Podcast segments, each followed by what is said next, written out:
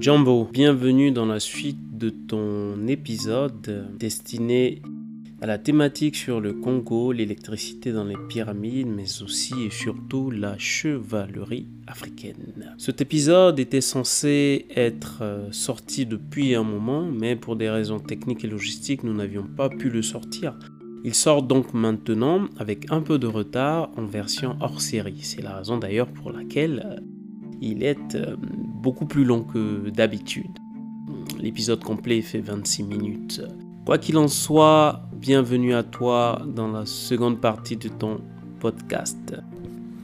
Et souviens-toi, dans l'épisode précédent, nous avions mis en lumière, euh, mais aussi en perspective, comment les pyramides, en tout cas, comment est-ce que l'électricité aurait pu exister au temps des pharaons. Nous avons aussi mis en perspective un certain nombre d'éléments concernant le Congo, qui à notre sens étaient les plus, les plus importants, qui étaient malheureusement frappés d'une omerta dans les médias, notamment on parle de 10 millions de morts suite au génocide qui se déroule au Congo avec l'aide bien évidemment des puissances impérialistes.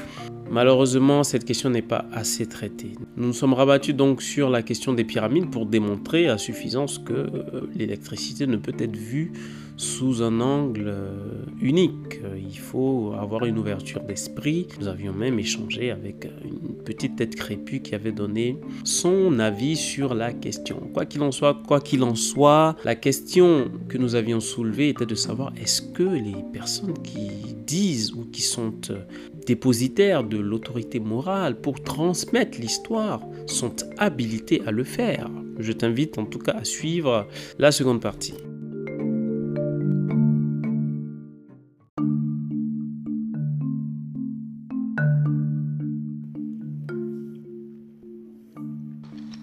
Est-ce que ceux qui se proclament défenseurs des droits de l'homme sont habités de la conscience morale nécessaire?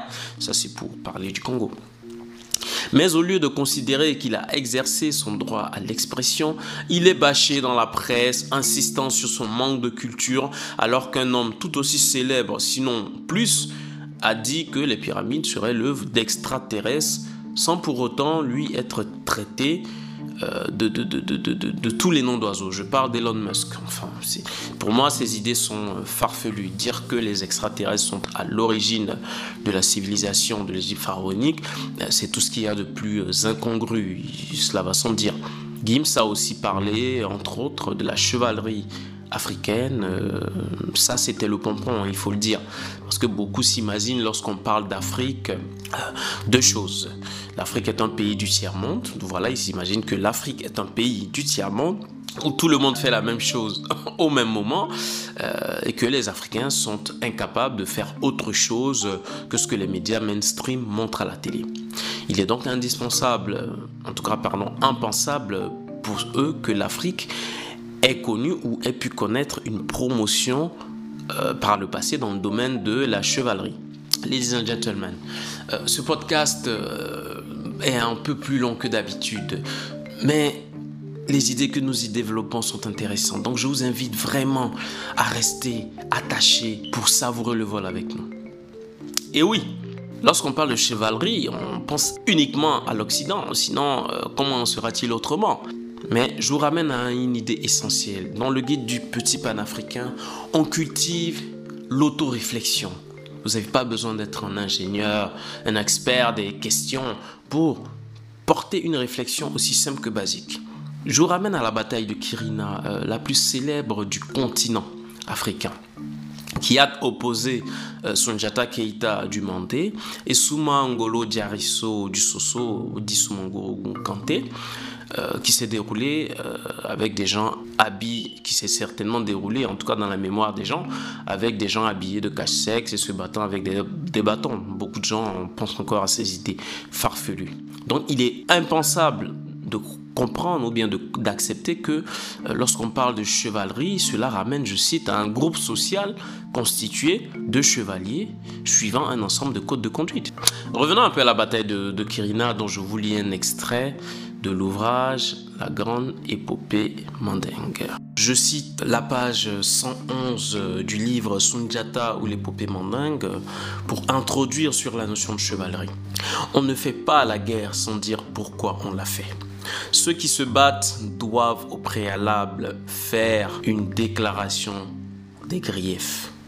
De même que le sorcier ne doit pas attaquer quelqu'un sans lui reprocher une mauvaise action, de même le roi ne doit pas se battre sans dire pourquoi il prend les armes. Allô Premier point. Autre euh, élément qui démontre aussi l'idéal chevaleresque, c'est l'action, le courage, et non la, la la vaine palabre. À la page 116 du, du même livre, les griots sont les hommes de parole. Par la parole, nous donnons vie aux gens, pardon, aux gestes du roi. Mais pas, mais la parole n'est que la parole. La puissance réside dans l'action. Sois homme d'action. Ne me réponds pas par ta bouche. Demain, montre-moi dans la plaine de Krina ce que tu veux que je raconte aux générations à venir. évidemment, l'action, l'action dynamique est aussi euh, un idéal chevaleresque, c'est-à-dire le cavalier, le chevalier se doit d'agir pour le bien de la cause. Continuons un peu euh, lorsqu'on parle de, de, de, de valeurs, euh, d'idéal chevaleresque. Euh, lorsque tous les fils, en tout cas tous les fils dignes du mandingue, se réunirent auprès de Sunjata, en ordre de bataille, cavaliers, fantassins, tous disciplinés autour de leur souverain en ordre de bataille, je le répète, cavaliers fantassins, tous disciplinés, rangés en ordre de bataille auprès de leur souverain. Lorsqu'on parle de chevalerie, on y inclut aussi les valeurs de de quoi? Les valeurs de discipline. Mais aussi fait intéressant, c'est que parmi les hommes réunis euh, autour de Sunjata, voici ce que l'un révèle. Je vous salue tous, fils du mandingue. Je suis de retour et tant que je respirerai, jamais le mandingue ne sera esclaves. Plutôt la mort que l'esclavage. Nous vivrons libres car nos ancêtres ont vécu libres.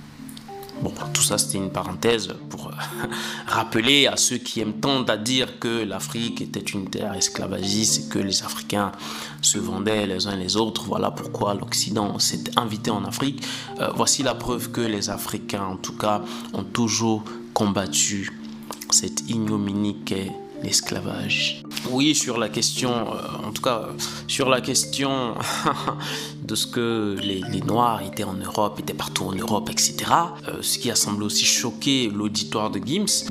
J'invoque ici euh, la guilde des têtes noires. C'est une confrérie hein, qui est une guilde, donc un ordre, non pas chevaleresque, mais un ordre discipliné, organisé d'hommes noirs étrangers qui étaient des armateurs. Un armateur, c'est un fabricant de bateaux. Et à une époque où les bateaux étaient le principal euh, moyen de déplacement, il faut imaginer leur puissance et leur richesse. Et ces, ces hommes-là, cette guilde des têtes noires-là est présente jusqu'en Estonie actuelle. Ils sont passés à la postérité, tant ils étaient importants. Aujourd'hui, quand vous allez à Riga, euh, qui, qui, qui, qui, est une ville, qui est une ville d'Estonie, quand vous allez à Riga, qui est une ville d'Europe de l'Est, vous trouvez leur maison qui a survécu euh, à l'histoire. C'est dire l'importance que ces personnes-là avaient, ces personnes noires-là avaient, euh, avaient à cette époque et même aujourd'hui encore. Et leur blason, trois têtes de nègres ornées et un blason avec une épée, une croix et un nègre avec euh, justement des boucles d'oreilles. Bon, en tout cas, quand j'ai dit ça, je pense que si certains doutaient que euh, des Noirs ont pu avoir une promotion euh, importante en Europe au 13e, 14e siècle, c'est-à-dire bien avant même euh, le début de l'entreprise esclavagiste, la cause est entendue. On a réglé la question, on peut passer à autre chose. J'espère en tout cas que jusque-là, tout va bien. Aujourd'hui, tu voyages en business, en business class. Tout est mis en œuvre pour ton confort et j'espère que tu apprécies ton vol, sincèrement. Alors abonne-toi à la page, partage, mets-y un pouce et surtout, parle-en autour de toi. Parle-en autour de toi pour vulgariser un récit authentique sur l'Afrique et sa diaspora. L'Afrique est le grand continent. L'Afrique a laissé à ses enfants un héritage immense pour assurer sa puissance. L'Afrique a fait le choix de revenir sur la grande scène de l'histoire, là où s'entrecroisent les valeurs humaines partagées et les grands défis civilisationnels. Ça se passe à Paris, au Mali, en Guinée. Le grand continent désormais refuse le mépris généralisé. Un homme vaut un homme. Gims a autant la parole que n'importe qui d'autre sur la question. Je suis Arleno, commandant de bord de cette mission et je m'adresse à toi. Le panafricanisme est la philosophie de notre survie. Alors prends soin de toi car nous sommes le monde.